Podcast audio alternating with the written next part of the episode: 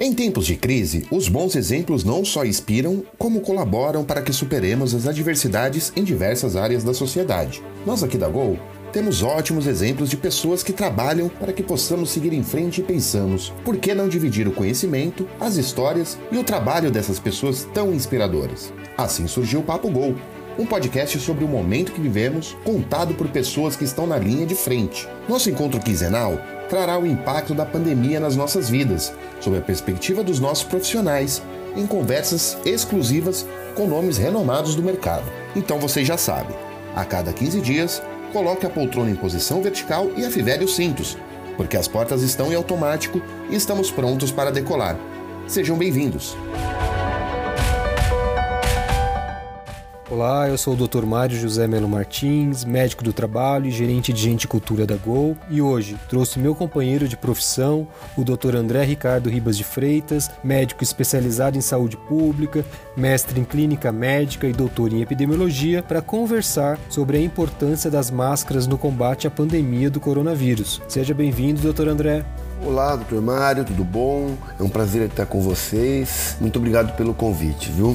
André, não tem como começarmos essa conversa sem falar no estigma que a máscara carregava. As pessoas costumavam reclamar do incômodo, da dificuldade em colocá-la, mas parece que a situação mudou com o avanço da pandemia no Brasil. E a gente vê nas ruas uma adesão maior de quem precisa sair de casa, inclusive com o um aumento no uso de máscaras caseiras. Você concorda que a máscara entrou mesmo na vida dos brasileiros? E qual o tamanho da importância do seu uso no combate à pandemia? Essa questão do uso da máscara é uma coisa coisa muito interessante, né? Porque no início da pandemia não se falava tanto, né, por parte das autoridades é, de saúde. E por que isso, né? Porque durante o, desenrolar da pandemia foi possível identificar que uma parte da transmissão ocorria mesmo com pacientes sem ter sintomas. Então não adiantava só proteger os pacientes que tinham sintomas. Né? Hoje a recomendação é que todas as pessoas que estiverem fora de casa permaneçam de máscara o tempo todo. Na verdade, você vai estar protegendo os outros de você estar eventualmente eventualmente infectado ainda e sem sintoma e proteger também a si mesmo, né? Porque se tiver contato com alguém que eventualmente portador do vírus, não transmitirá para você. É uma coisa interessante a gente ver essa coisa cultural, né? Varia muito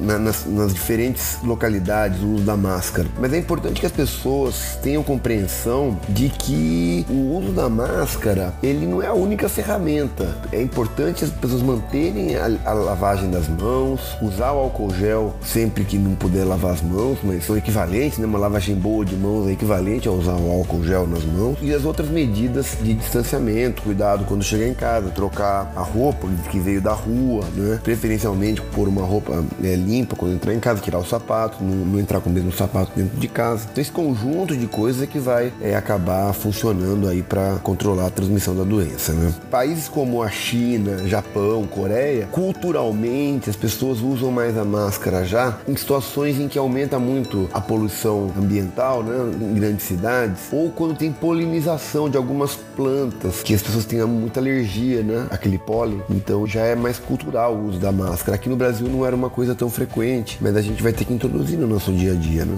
Agora, esse antigo incômodo em usar a máscara foi transferido para a obrigatoriedade do seu uso. A gente sabe como médico que o percentual ideal para o uso de máscaras é de 100%. E para falar especificamente do meu setor, é fundamental que em um avião os passageiros preservem não apenas a sua saúde, mas de todos na aeronave, usando a máscara durante todo o trajeto. Conta para nós um pouco da sua visão sobre a importância do uso das máscaras em locais com um número grande de pessoas, como aeroportos e aeronaves. A questão do uso de máscaras em situações de proximidade é muito importante. O uso em aeronaves, por exemplo, tem que ser todo o tempo. Como a gente já colocou na primeira parte da conversa, pacientes que não têm sintoma também transmite. Então, às vezes a pessoa teve um contato inadvertido, que não lembra, com alguém que teve Covid e pode estar tá portando o vírus e não ter sintoma. Então é importante que as pessoas usem o tempo todo, principalmente nessas situações de maior proximidade, em locais públicos, no aeroporto. É fundamental. As pessoas não podem deixar de usar. Quando tiver é, dentro do, da aeronave, mais importante ainda, porque você vai ter uma proximidade ainda maior com outras pessoas ali no, naquele momento. Né? É muito importante isso sim, viu? Agora, é importante a gente entender que as crianças também devem usar. Por quê? Porque as crianças, muitas vezes, elas têm um sintoma que não é tão grave quanto os adultos, a gente tem visto isso, realmente o Covid ele afeta principalmente os idosos, mas as crianças elas se infectam e transmitem o vírus. Então elas também devem usar, tá certo? Principalmente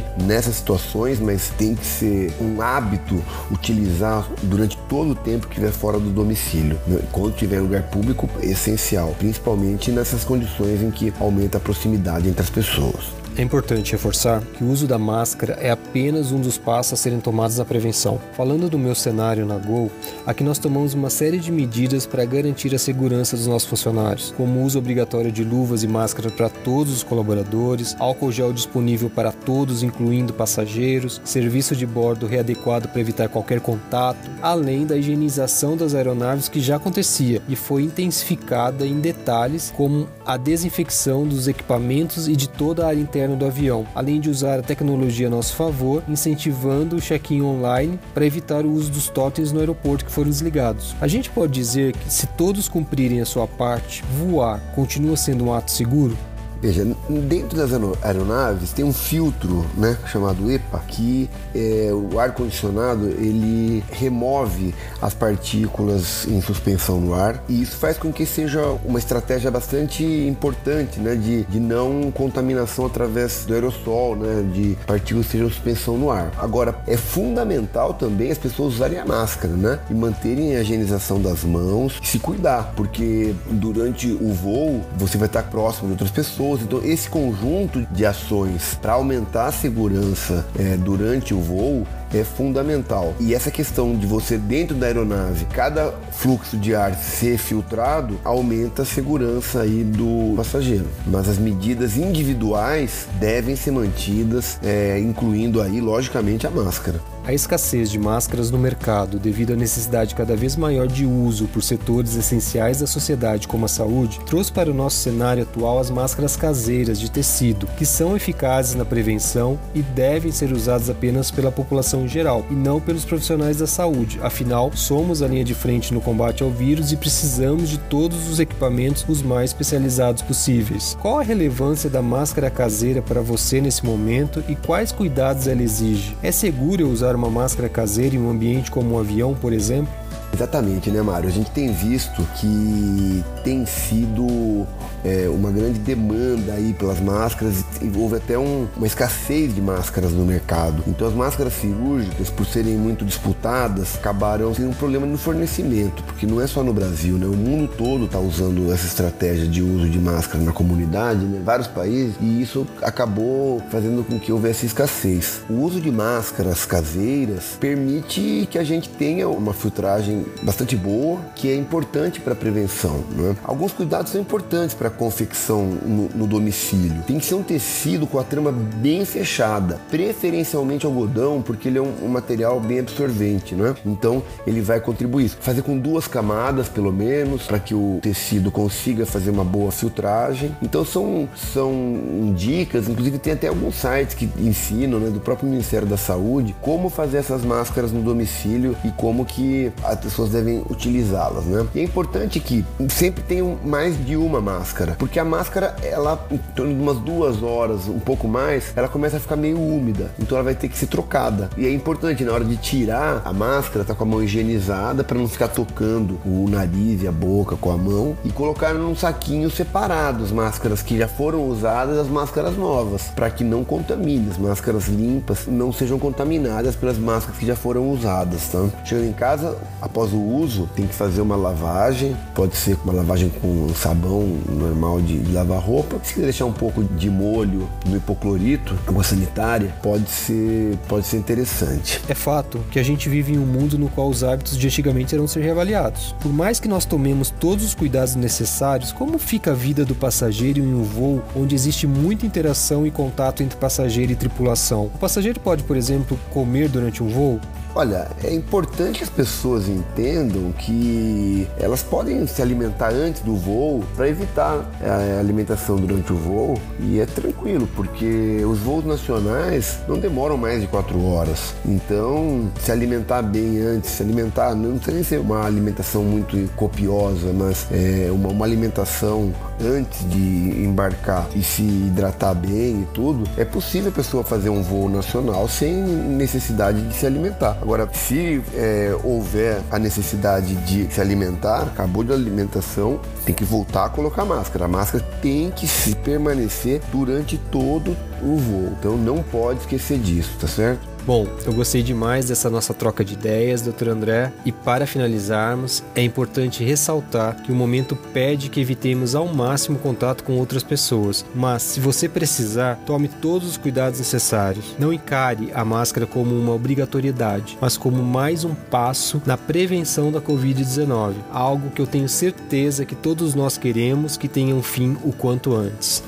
É isso mesmo, Mário. Essa questão é muito importante as pessoas não sentirem na máscara uma obrigatoriedade, e sim uma coisa natural. É uma mudança de postura que está sendo mundial. As pessoas têm que saber que isso vai ser uma questão que veio para ficar por bastante tempo, não é uma coisa temporária de um mês, dois meses, não. Provavelmente a gente vai ter que manter o uso desse tipo de proteção por bastante tempo, assim, pelo menos até a gente ter uma segurança maior da transmissão do Covid. Então tem que ser visto com naturalidade, isso é muito importante. E no mais dizer foi uma, uma oportunidade interessante, agradecer o convite, fico à disposição. Foi bem interessante e eu acho que é uma medida muito importante, né, para orientar a população esse tipo de, de conversa da gente aí. Muito obrigado.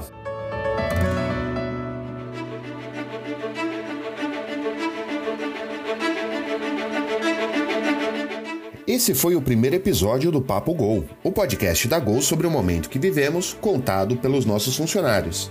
Quer mandar perguntas, dúvidas ou sugestões para o nosso programa? Então siga os nossos perfis nas redes sociais e mande sua mensagem. Obrigado e até o próximo episódio.